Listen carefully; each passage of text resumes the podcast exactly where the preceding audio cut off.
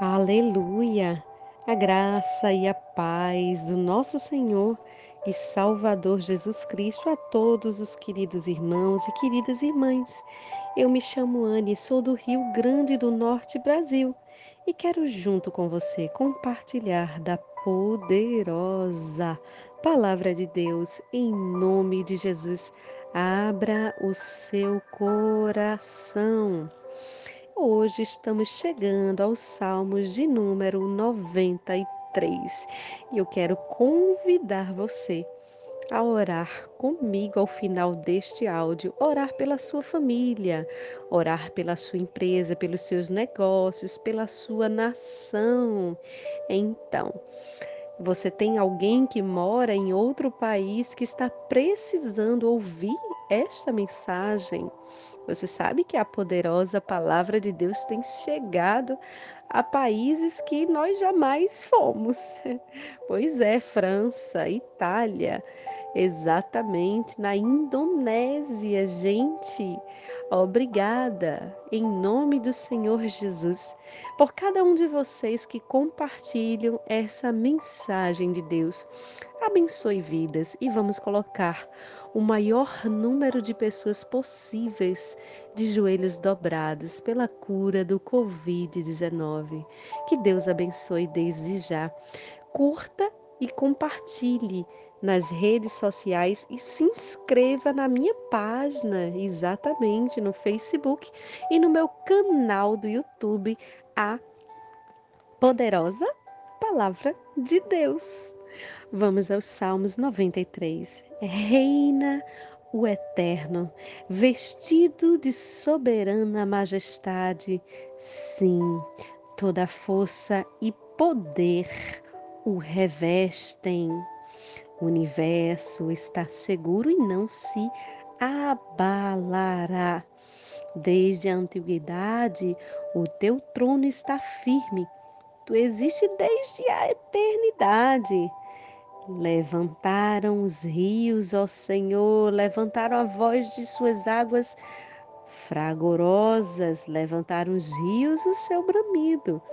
Entretanto, o Senhor nas alturas é mais poderoso do que a força das grandes águas, do que os poderosos vagalhões do mar. Os teus mandamentos permanecem inalterados e a tua fidelidade dura para sempre. A santidade é o ornamento eterno da tua casa. Aleluia. Estes salmos que têm por título Louvor à majestade do Senhor.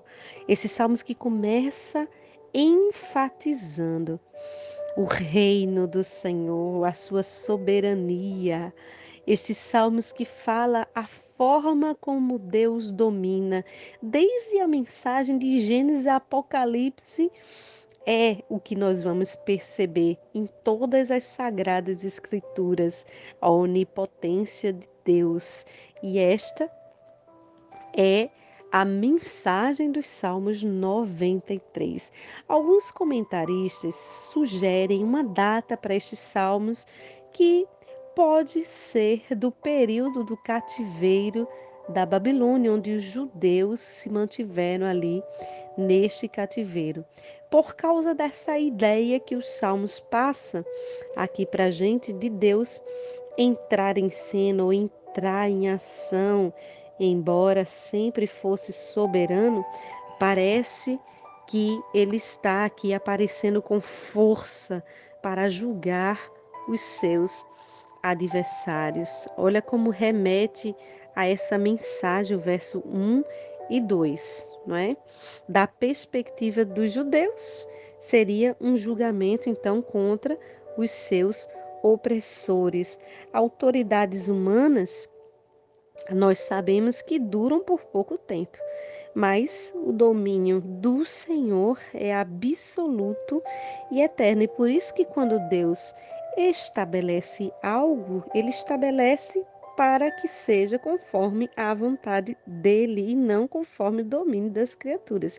Até os dias de hoje, nós entendemos que somos temporários num planeta que É claro que o Senhor, até onde Ele permitir, é, nós passaremos pela morte, mas na perspectiva divina, Ele, que é eterno, nos reconciliará com Ele a sua mesma natureza, porque nós fomos criados para sermos também eternos. É por isso que Deus diz na sua palavra: Céu e terra passará, mas as minhas palavras não passarão.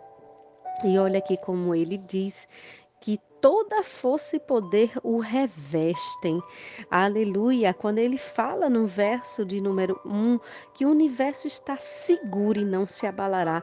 Às vezes nós podemos ficar abalado com uma notícia, com uma situação, com uma circunstância, mas se nós cremos realmente no Senhor e na sua palavra, a tendência é que o poder de Deus, a unção, a graça do Espírito Santo nos fortaleça e a gente renove a nossa nossa força e a nossa fé em Cristo e nos ponhamos de pé. Deus, como Criador, ele tem autoridade sobre tudo. Por isso que ele está dizendo: desde a antiguidade o teu trono está firme. Tu existe desde a eternidade. Tremendo. Qual o tempo da existência de Deus? O tempo da eternidade. É por isso que aqui ele está sendo colocado acima de toda a força da natureza, rios, ondas, do próprio mar. Jesus demonstrou essa autoridade quando ele acalmou a tempestade lá no mar da Galileia, lá em Mateus 8, 23 ao 27. Mas a linguagem aqui dessas águas que está citando aqui nesses Salmos 93, ele também vai nos remeter uma representação das nações, da sociedade humana, se levantando para desafiar a autoridade do soberano. Aleluia! Igual uma passagem na Bíblia de Isaías 17, 12, que diz assim: Ai dos bramidos dos grandes povos que bramam como bramam os mares, e do rugido das nações que rugem como rugem as impetuosas águas. Ainda Isaías 57, 20 diz assim: Mas os perversos são como um mar agitado que não se pode aquietar, cujas águas lançam de si lama e lodo. Tremendo, né?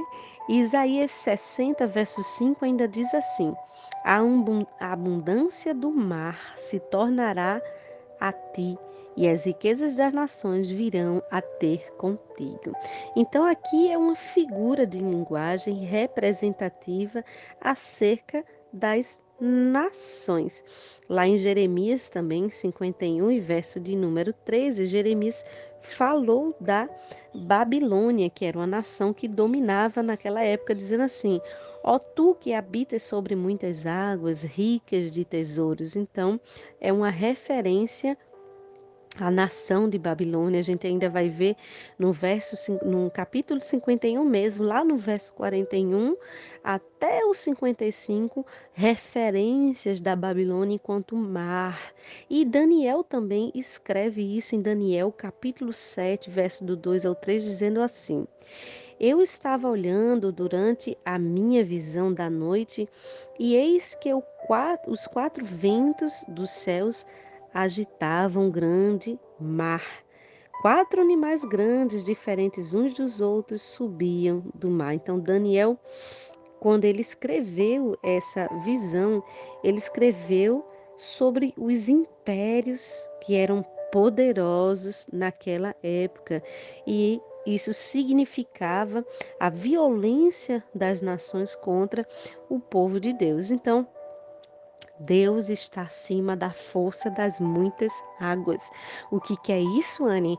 Deus está acima da força das nações, das forças dos homens e de toda a força da natureza, porque Ele é onipotente potente.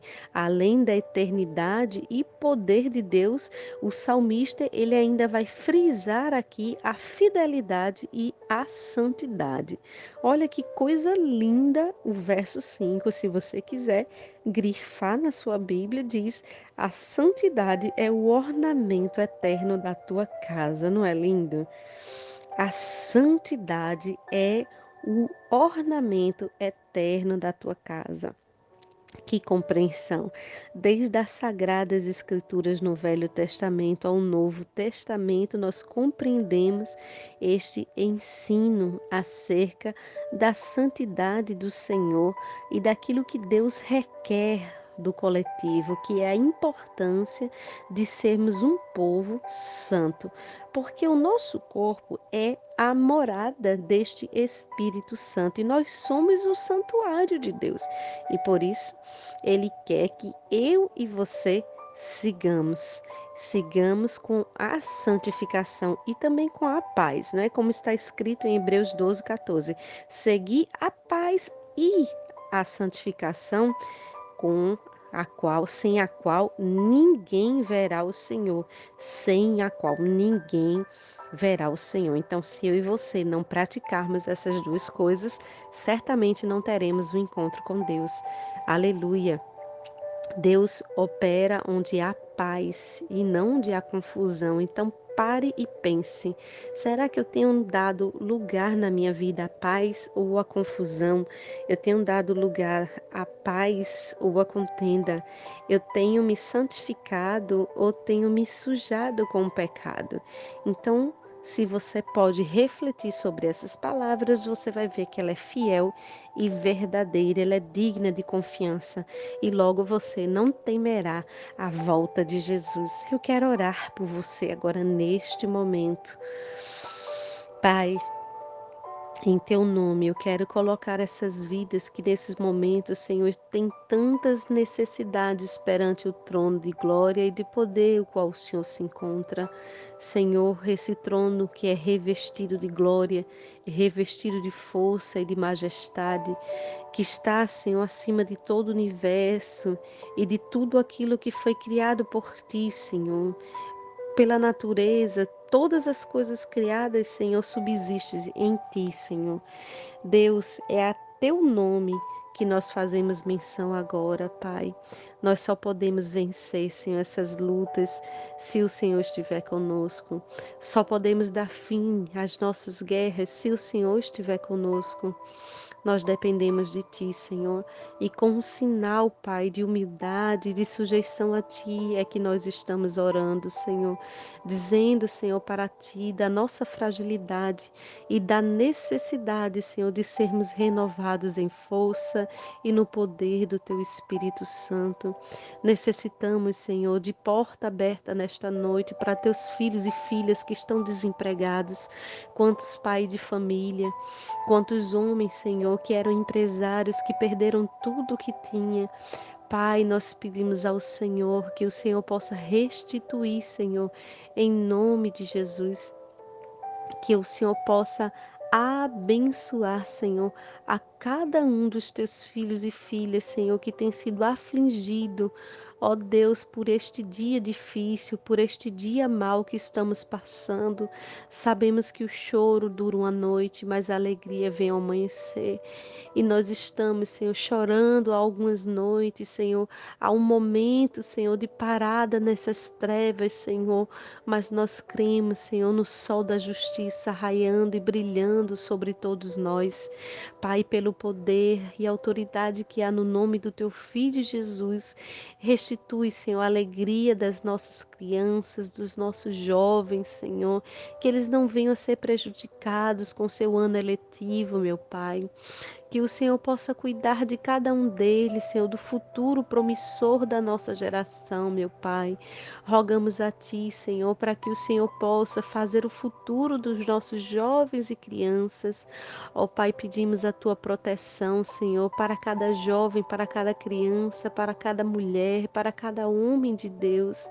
Senhor, que na autoridade do Teu nome o Senhor aplaque toda injustiça, o Senhor neutralize toda operação das trevas, Senhor, no nome de Jesus, contra esta família, contra esta vida, na autoridade do teu nome, o nome que está sobre todo nome, Pai. Nós Oramos a Ti e desde já te agradecemos em Teu nome santo, Jesus de Nazaré. Amém e amém.